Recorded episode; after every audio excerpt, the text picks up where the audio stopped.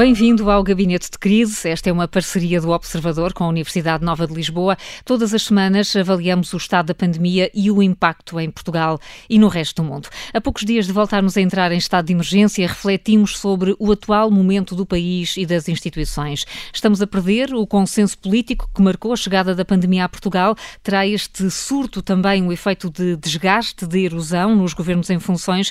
Vai ser o tema em análise na segunda parte do programa com o investigador do Instituto Português Português de Relações Internacionais, Carlos Gaspar. Mas eh, para já vamos ao encontro dos comentadores residentes, a Sónia Dias, coordenadora do Centro de Investigação da Escola Nacional de Saúde Pública, e o professor de Economia da Universidade Nova de Lisboa, Pedro Pita Barros. Muito bem-vindos a mais um Gabinete de Crise. Vamos arrancar com a ordem de trabalhos desta semana.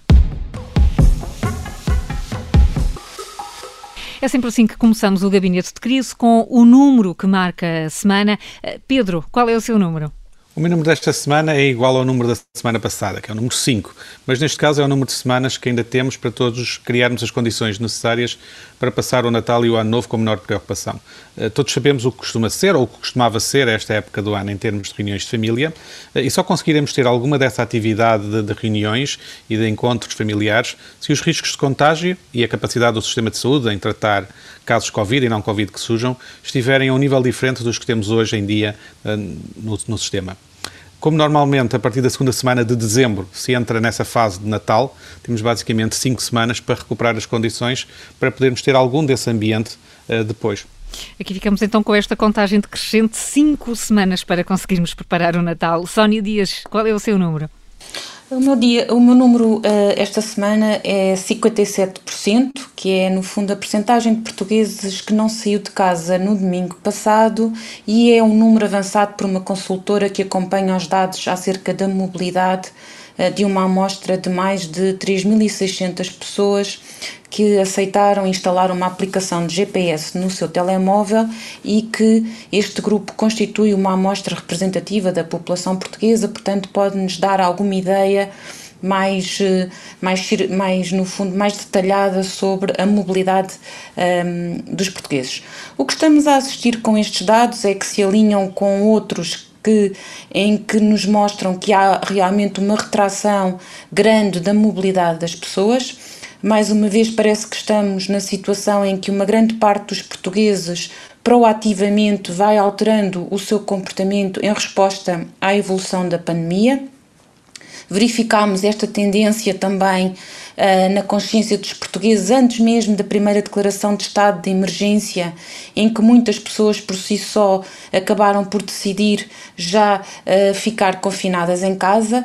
E agora notamos que há também uh, esta, esta, esta ideia de, de um maior confinamento e de uma maior tempo de estadia em casa, mas penso que há aqui um, um, uma, uma diferença, é que também há simultaneamente um esforço para se conseguir seguir a vida, para se equilibrar a sua vida normal, mas simultaneamente com uma proteção da saúde pessoal e pública, e por isso talvez as pessoas saiam, mas depois, sempre que possível, reduzem a sua mobilidade.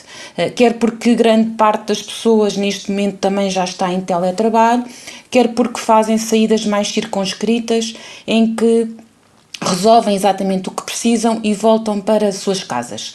Para terminar, gostaria também de realçar ainda um outro dado que penso que é relevante uh, deste, desta consultora, que tem a ver com o facto de, nas últimas sete semanas, cerca de 85 a 90% destes participantes que, que eles vão seguindo já não saiu de casa entre as 22 e as 5 uh, eh, da manhã, o que pode demonstrar que provavelmente o recolher obrigatório, que agora se vai falando, que pode ser uma das medidas a introduzir, o recolher obrigatório noturno, uh, é um comportamento que no fundo já se vai uh, adotando e ainda nem sequer foi instituído, não é? Hum, é curioso mais uma vez a população a antecipar medidas que podem entrar em vigor em breve. Breve.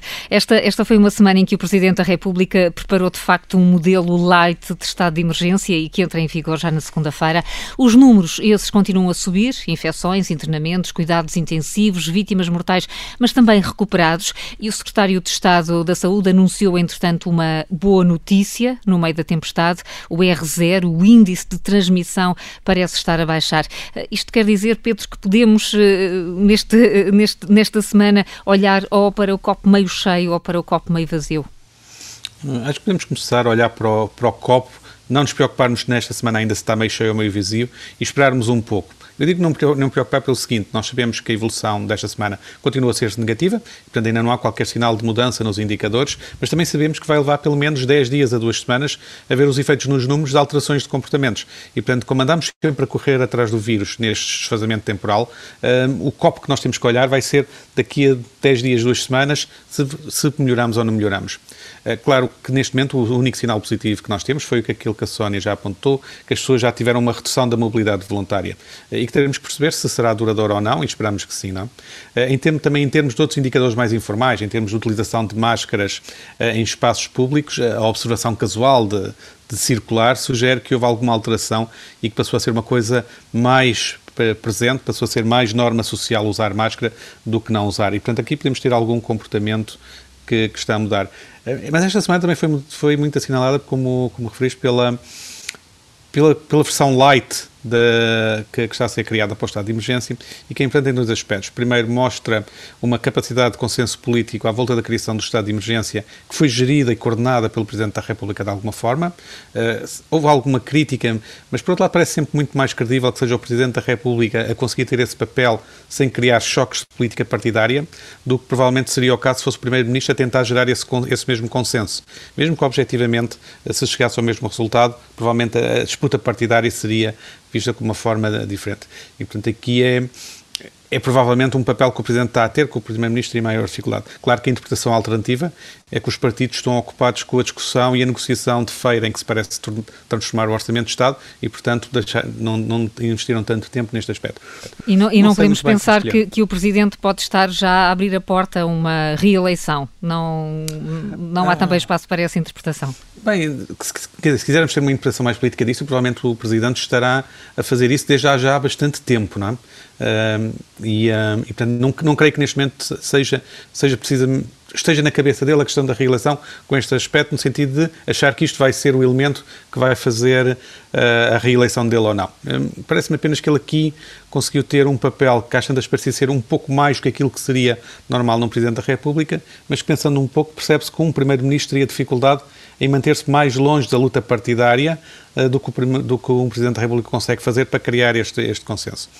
E aqui este consenso político na área da contenção da pandemia parece bastante desejável. Eh, claro que se nós, quando passarmos à parte das medidas de, de mitigação dos efeitos económicos e limitação dos efeitos económicos, vamos ter provavelmente mais divergências e mais luta partidária. E aí até é desejável, se calhar, que haja mais luta partidária para se perceber alternativas de, de solução. Talvez aqui o único ponto que me preocupa é saber se este consenso político atual e até consenso da sociedade existe por medo da pandemia, digamos assim, ou se há uma grande convicção de alinhamento no caminho a seguir. Eh, e eu não sei a resposta. Eh, se houver, é natural que todos queiramos controlar a pandemia e minimizar os custos económicos. Muito bem. Mas se, se for apenas uma questão de medo das pessoas e, e falta de discussão, pareceria-me mais complicado. Uh, isto porque a declaração do estado de emergência, tal como está na proposta que, que eu vi ontem do decreto presidencial que estava no site da Presidência da República, faz sobretudo mudar das possibilidades de decisão política rápida por parte do Governo. Permite maior agilidade de decisão. Não me parece que é uma preocupação importante neste, neste contexto, mas essa maior capacidade de decisão do Governo não pode significar um menor escrutínio político dessas decisões governamentais e escrutínio público também da população. Portanto, nós vamos ter agora aqui com, este novo decreto de emergência, que aparentemente vai ser para durar durante algum tempo mais, um, vamos ter que perceber como é que vamos lidar entre a necessidade de ação rápida do Governo e a necessidade de manter um escrutínio público e político sobre essa própria ação, mas creio que provavelmente falaremos também disso na segunda parte. Eh, fica lançado esse desafio, sim, vamos estar com o Carlos Gaspar a olhar para essa difícil articulação entre a agilidade das medidas e o escrutínio. A Sónia, que uh, balanço, olhando para esta semana, uh, que balanço é que faz do que aconteceu em termos de pandemia? Eu, eu, se calhar também começaria exatamente pelo ponto de termos eventualmente aqui uh, uma, uma notícia que, que, poderá ser eh, boa, no sentido em que realmente parece que o nível de transmissão da doença estará eh, a baixar, ainda de forma muito pouco significativa, mas o, o não estar, pelo menos, a aumentar, eh, já penso que é, eh, que é uma boa notícia. temos aqui eh, que ver agora, diria eu, dois elementos-chave com este aspecto. Por um lado, a capacidade de gerir a pressão hospitalar e nos centros, do, nos centros dos um, cuidados de saúde primários com a gestão dos casos, porque, como o Pedro exatamente disse, e já sabemos, vai demorar pelo menos 10 a 2 semanas para termos uma redução, eventualmente com estas medidas, no número de infectados, mas fundamentalmente demora ainda pelo menos três semanas a um mês até termos um impacto relativamente aos números de internamentos e também ao número de óbitos. E, portanto, temos claramente aqui três semanas eh, que, mesmo que sejam boas notícias de que a transmissão está a diminuir, vai haver ainda uma, uma grande uh, pressão. E, e aqui liga-se também até com esta questão do consenso, não só do consenso político, mas do consenso em diferentes setores, porque esta pressão uh, surge nos cuidados de, de, saúde e, nomeadamente, nos cuidados um, hospitalares, um, mas surge também, por exemplo, no cansaço dos profissionais, surge uh, nas questões que penso que já não vale muito a pena neste momento nos focarmos, mas ainda continuamos a ouvir aquelas questões que de facto acabaram por não ser um, pensadas no momento próprio para um maior planeamento, como seria, por exemplo, a, a, libertação de camas, por exemplo, com casos de internamentos sociais que poderiam eventualmente ter sido uh, ponderados um pouco num período um pouco anterior, mas que estão agora a ser resolvidos e penso que isso também poderá ser uh, uma ajuda a aliviar uh, a pressão. E, e também, por outro lado, a própria pressão e o pouco consenso que também vamos tendo na sociedade que está cada vez mais cansada e à semelhança de outros países.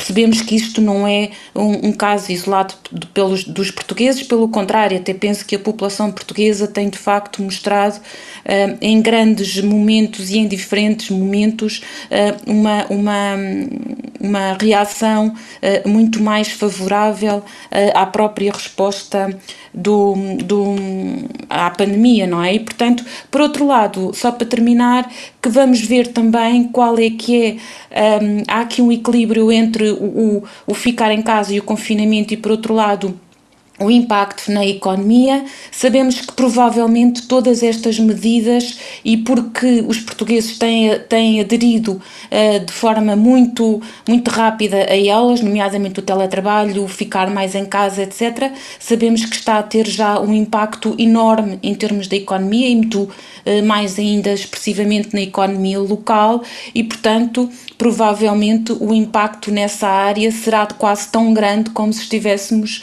uh, num confinamento de outros países. Portanto, e isso também vai levantar aqui uh, alguma, algumas questões que vão ter que, ser, vão ter que ser geridas também do ponto de vista do consenso político e partidário, não é? Agora, na, hora, na ordem de trabalhos do Gabinete de Crise, vamos desfazer mitos ou sublinhar alertas?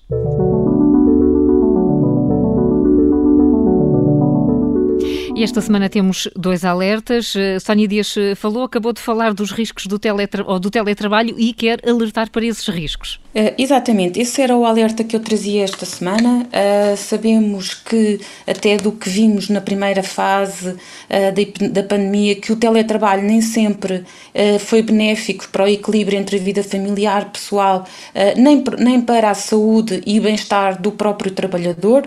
E agora que voltamos ao, ao teletrabalho, trabalho, é preciso particular atenção aos potenciais riscos desta modalidade. E ao contrário do que se poderia inicialmente pensar, de que não perdemos tempo, por exemplo, na deslocação e que esse benefício compensaria todos os aspectos menos positivos, na verdade, vimos que muitos de nós sentimos grandes riscos e desvantagens durante o período de confinamento no teletrabalho. E, e por isso, muitas das vezes, o que nós assistimos foi os trabalhadores a trabalharem mais tempo do que era previsto e em condições menos adequadas do que as habituais nos seus locais de trabalho ou ainda a dificuldade de adaptação ao inevitável isolamento, uh, no momento em que sabemos que o bem-estar psicológico e psicossocial ou mesmo a saúde mental já está muito afetada, não é? E portanto há aqui estes riscos, acho que neste momento temos também do que aprendemos do primeira da primeira fase, podemos de facto uh, ficar alerta e tentar diminuir os riscos que podem então ser uh, nos tempos que se avizinham maiores e portanto é meu alerta que tenhamos atenção a isto para que se possa reduzir e antecipar esses mesmos riscos. E esse alerta cola mesmo, Pedro, com aquilo que queria chamar a atenção. Vamos ter de voltar a pensar na saúde mental. Exatamente, cola muito bem com o que eu tinha pensado que seria o alerta desta semana, que é a saúde mental vai precisar de ser acompanhada e vamos precisar ter desde já preparados os recursos para, ligar, para lidar com essa maior pressão que é previsível. Isto é, a consciência da importância da saúde mental eu acho que existe uh, e existe de, de, uma forma generalizada no, Serviço Nacional de Saúde. Agora, a operacionalização é que terá que dar a, a resposta que vai ser necessária e nós temos visto às vezes esses aspectos uh, falham ou aparecem tarde demais. E aqui temos mais uma vez uma oportunidade de começar a preparar mais cedo. É muito claro, ou pelo menos parece para mim muito claro, que com novas incertezas que estamos a, a ter neste momento, então, estando a entrar num período que normalmente era de reunião das famílias e de festividade, como há pouco referi, é, é expectável que venham a surgir ansiedades e preocupações com as novas decisões públicas, eh, as anunciadas, as que poderão vir a ser anunciadas e como é que vão afetar uh, a, a, vida nesse, nesse período, até nomeadamente da população mais idosa que vivia com mais intensidade até isso. Nós nas férias de verão acabamos por conseguir ter um bom resultado. Desconfinámos primeiro, descomprimimos depois, fomos para férias, mas tudo isto correu num contexto de alívio, de alguma forma de alívio do sistema de saúde e do Serviço Nacional de Saúde. Uh, agora temos uma situação diferente.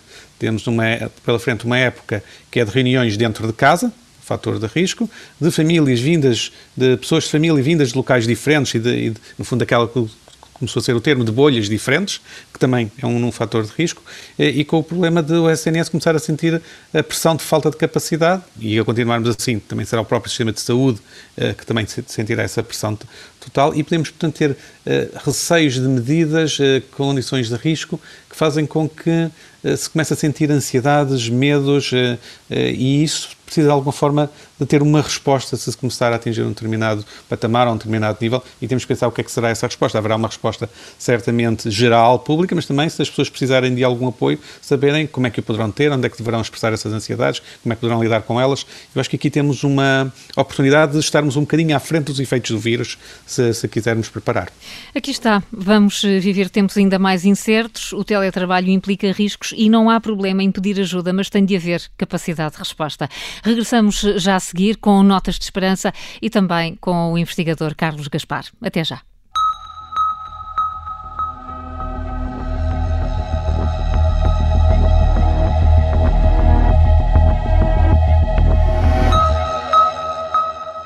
Segunda parte do Gabinete de Crise, o programa que todas as semanas analisa o estado do combate à Covid-19 e o impacto em Portugal. Estamos com os professores Sónia Dias e Pedro Pita Barros e daqui a pouco com o investigador do Instituto Português de Relações Internacionais, Carlos Gaspar. Mas antes de mais, uma nota de esperança.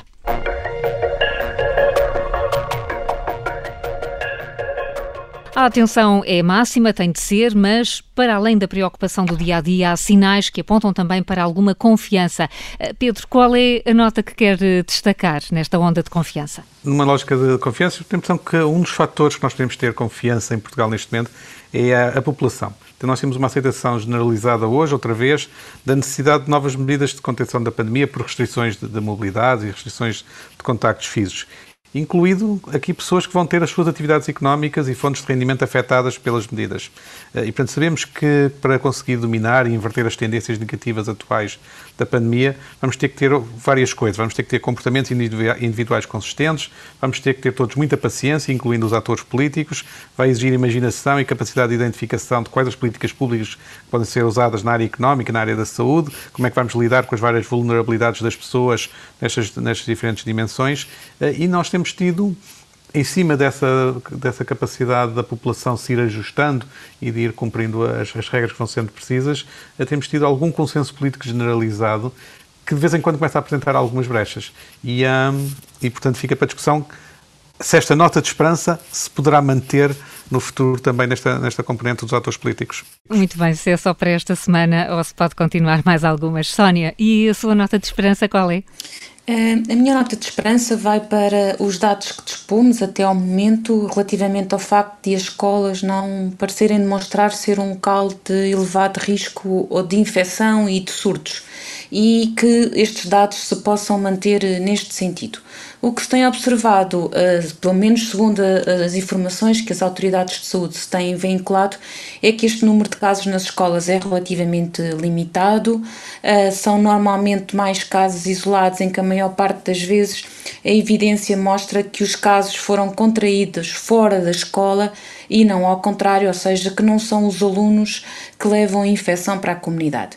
E neste facto, a grande maioria das escolas tem conseguido manter as regras de prevenção, tudo parece apontar para que a preparação inicial, quando o início do ano escolar uh, foi realmente bem realizada e está a dar bons resultados.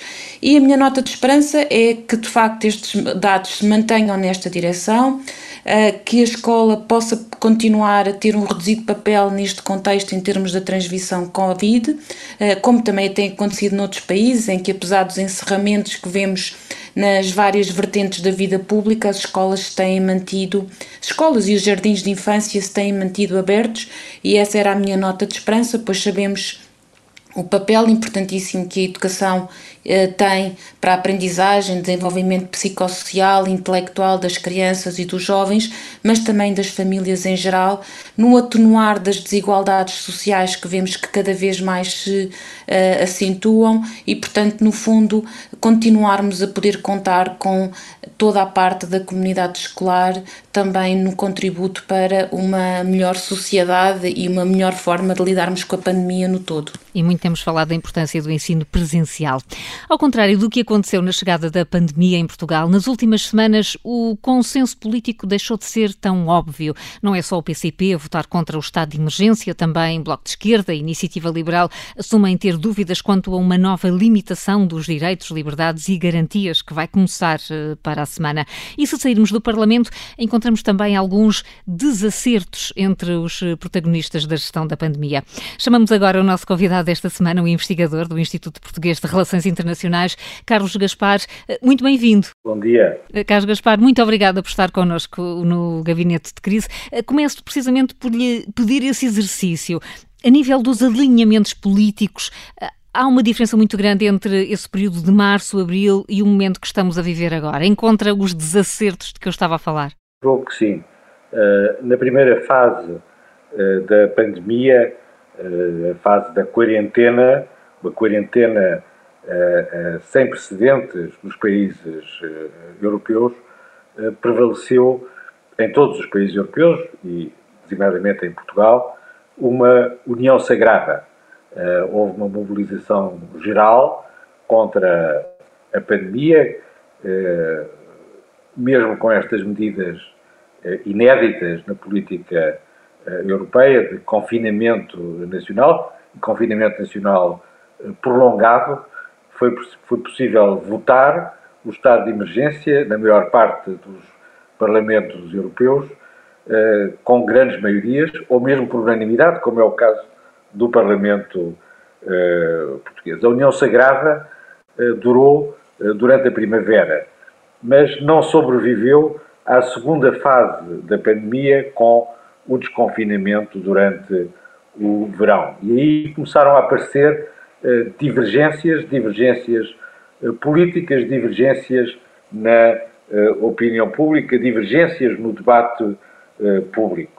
Desde logo, uma oposição entre aqueles que eh, privilegiam eh, como prioridade eh, o combate contra eh, a pandemia, a contenção da crise sanitária, contra aqueles que privilegiam eh, os direitos individuais que eh, são postos em causa, naturalmente, pelas medidas de, do estado de eh, eh, emergência. Essa primeira divisão eh, é importante, tem alguns ecos políticos num certo número de partidos populistas. O caso mais notável é o caso da a alternativa para a Alemanha, da AFD na Alemanha, que esteve ligada às manifestações em Berlim contra as medidas de exceção, de combate à crise sanitária, e há também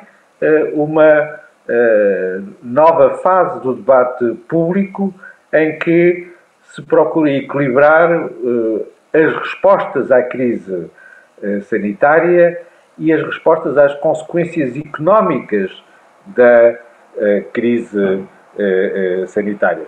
As sondagens eh, eh, designadamente as sondagens eh, europeias, em França ou na Alemanha, feitas em até setembro, mostram que a opinião pública está dividida em dois blocos quase iguais. Há uma pequena maioria que acha que a prioridade deve ser a resposta à crise sanitária e uh, uma pequena minoria, 51-50 em algumas sondagens, uh, uh, a resposta, a prioridade deve ser a resposta à crise económica e social cujos sinais se acumulam com uh, uh, a pandemia. E nós então entramos agora. Sim, eu, eu perguntava-lhe porquê que isso acontece, porque as pessoas começam a, a, olhar para a pandemia na perspectiva do seu bolso e aquelas que estão a sofrer mais economicamente com, com a crise que a pandemia trouxe exigem uma solução diferente.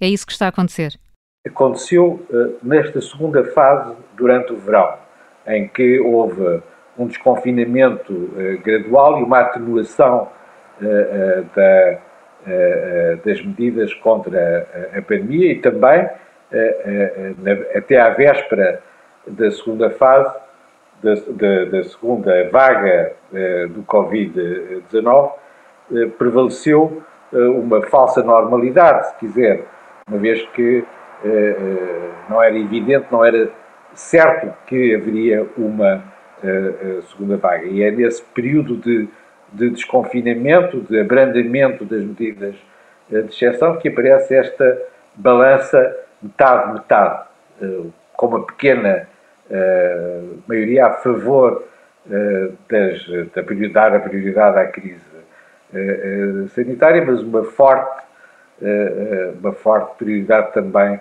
de resposta à crise económica. Isso está a mudar nas últimas sondagens. Nas sondagens de outubro, por oposição às sondagens de setembro, as são primeiras sondagens que coincidem com o início da segunda vaga, outra vez há uh, uma prioridade clara uh, à resposta à crise sanitária, ao mesmo tempo que as pessoas se declaram cada vez mais preocupadas com a crise eh, económica e com a sua própria situação, eh, com a sua própria situação financeira. É aí que nós estamos uh, hoje.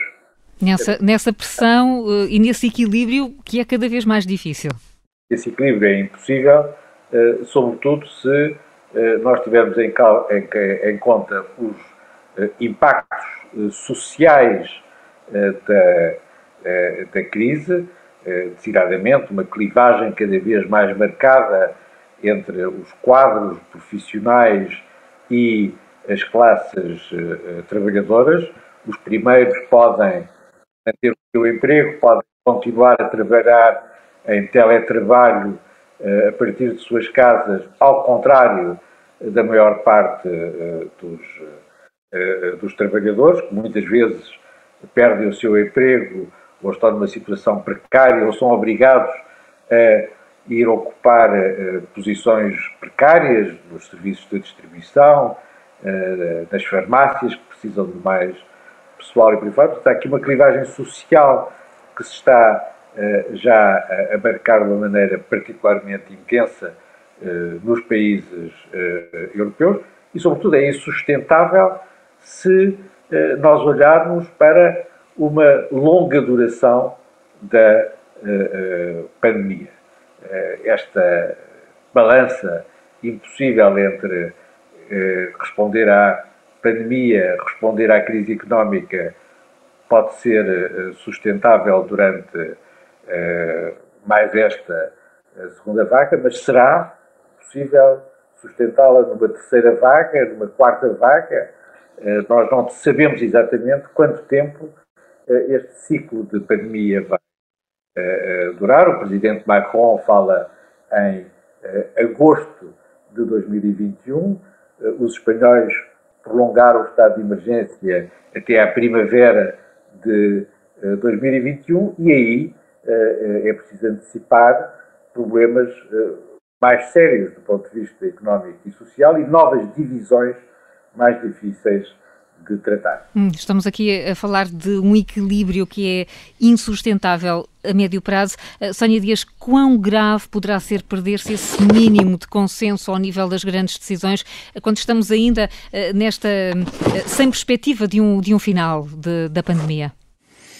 Hum, sim, é sempre muito mais difícil gerir uma pandemia quando depois tem que se lidar com uh, todos estes desequilíbrios que, que vão aparecendo. Uh, em Portugal, penso que até, até à data tem-se conseguido gerir relativamente bem um, essa, essa situação. Não temos uh, verificado aquilo que também vamos, vamos olhando em outros países da Europa com com esta tal clivagem, como o Carlos falava, não é? Eh, penso que aqui eh, tem também contribuído, de facto, esta gestão de expectativas. Houve, eh, em determinado momento, quase uma ilusão de que, de facto, o pior tinha passado e, e isso pode ter criado aqui, esta, de facto, essas expectativas muito diferentes e que levaram depois a um não entendimento claro, claro da, da situação.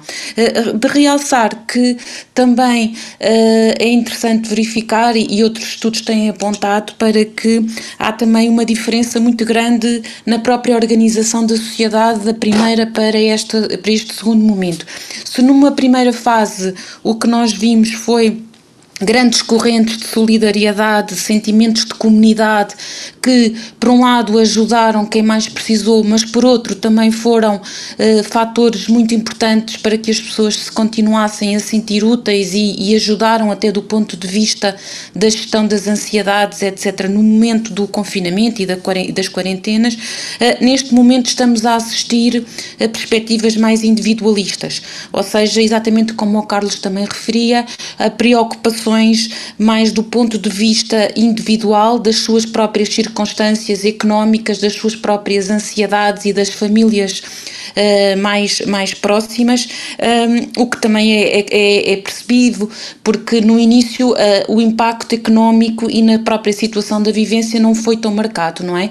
E portanto o grande desafio neste momento vai ser exatamente à medida que estas dificuldades se vão acentuando, à medida que, como já tínhamos vindo a referir, as desigualdades também se vão uh, acentuando e o fosso vai ser maior, conseguir obter estes consensos na grande parte de, uh, neste caso, dos portugueses, mas também da população europeia, não é? Uh, Pedro, há, há, esta ideia de que Portugal vai ainda assim escapando grandes divergências, ou pelo menos visíveis essas divergências entre economia e saúde, mas já tivemos o discurso da crise política e ele ficou centrado apenas na questão do orçamento de que falava na primeira parte do programa, uh, ou a gestão da pandemia pode ser também um pretexto para crises políticas?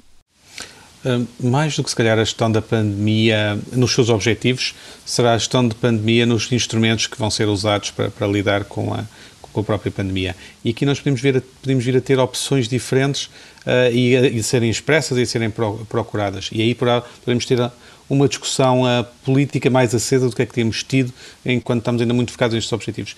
Eu dou a sensação que nós também temos beneficiado, e gostava de ouvir o Carlos sobre isso, de termos tido eleições há pouco tempo, no sentido que significa que os partidos não sentem a mesma necessidade de se diferenciarem para fins eleitorais uh, nos próximos seis meses, um ano.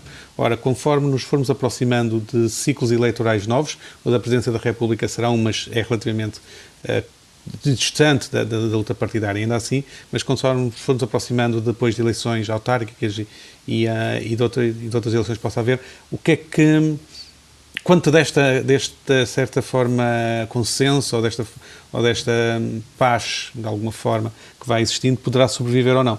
Provavelmente nos outros países também ter, começaremos a ter mais tensões conforme nos formos aproximando de momentos de eleições nesses países. E eu gostava de perceber um pouco mais se a existência de dados eleitorais vai ser também um risco para estes consensos políticos e para estas posições políticas que têm sido feitas em, em Portugal e nos outros países. Carlos Gaspar, quer, quer, responder? O facto de termos tido eleições há pouco tempo ajudam, de alguma forma, a acalmar divergências? O facto do governo também não poder cair constitucionalmente facilita a que haja, a que estejamos todos obrigados a estar de acordo? A comparação com os países em que houve uh, eleições uh, não, não nos responde taxativamente a essa questão. Na Nova Zelândia, por exemplo, houve de facto uma um debate político sobre a, resposta à pandemia, que no caso do governo trabalhista foi, teve resultados uh, brilhantes e fez com que uh, uh, o governo trabalhista, a primeira-ministra, repetisse e alargasse a sua, a sua maioria nas últimas eleições em setembro.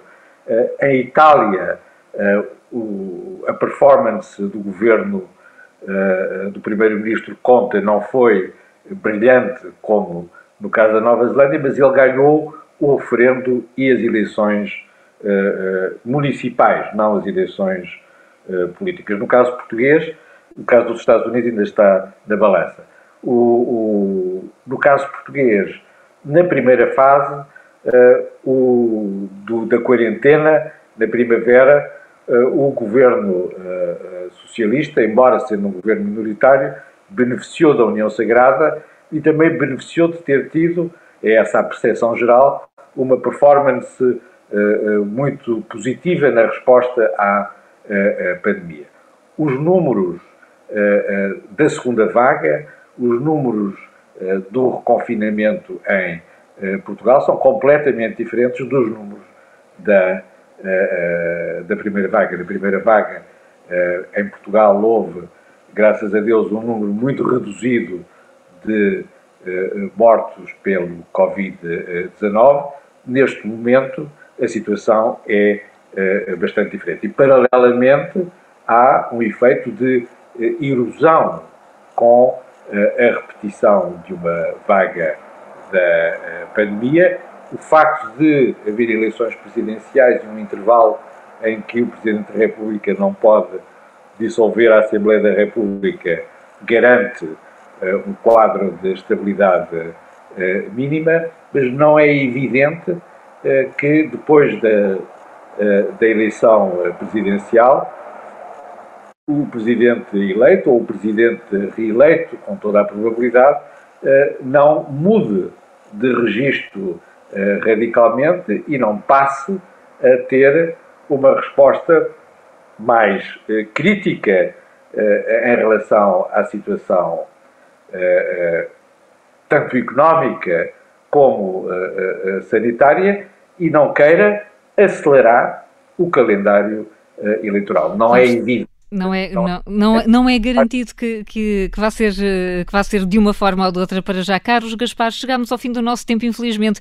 Muito obrigada por ter vindo ao Gabinete de Crise. Despeço-me de si. A Sónia Dias e o Pedro Pita Barros vão voltar para a semana, como sempre, à mesma hora. Até lá, os dois. E terminamos com Sir Paul McCartney. O ex-Beatle prepara-se para lançar um novo álbum, criado já durante a pandemia, mas revela que provavelmente já deu o último concerto da vida. Numa entrevista à BBC, Paul McCartney admite que as limitações impostas pela pandemia o impossibilitem de definitivamente voltar aos palcos.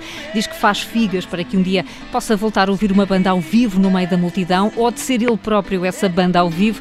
Nós também fazemos figas por isso. Voltamos para a semana. Até lá.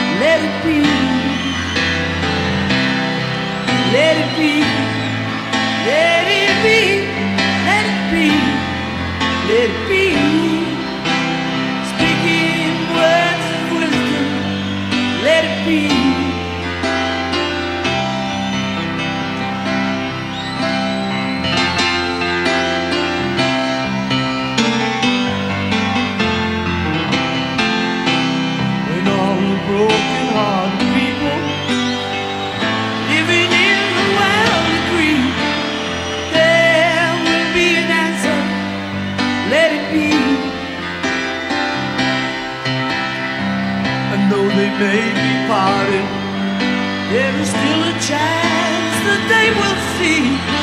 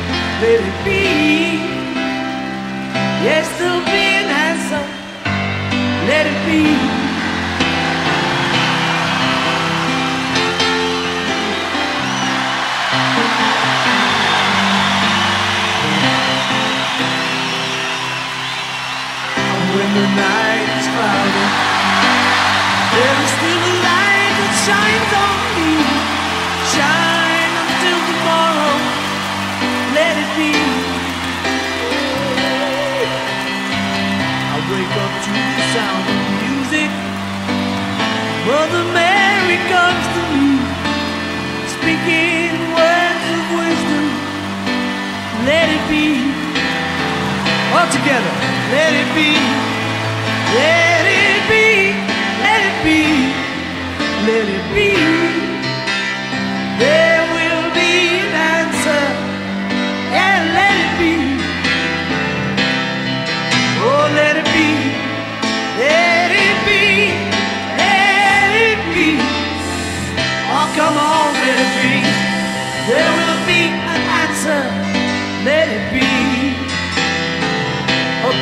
you. Let it be. Come on.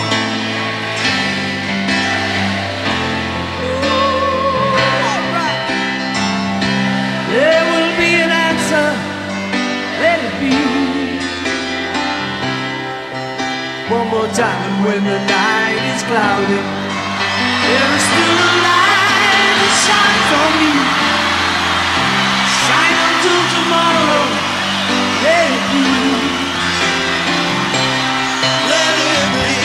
wake up to the sound of music. Mother Mary comes to me, speaking words of wisdom. Let it be.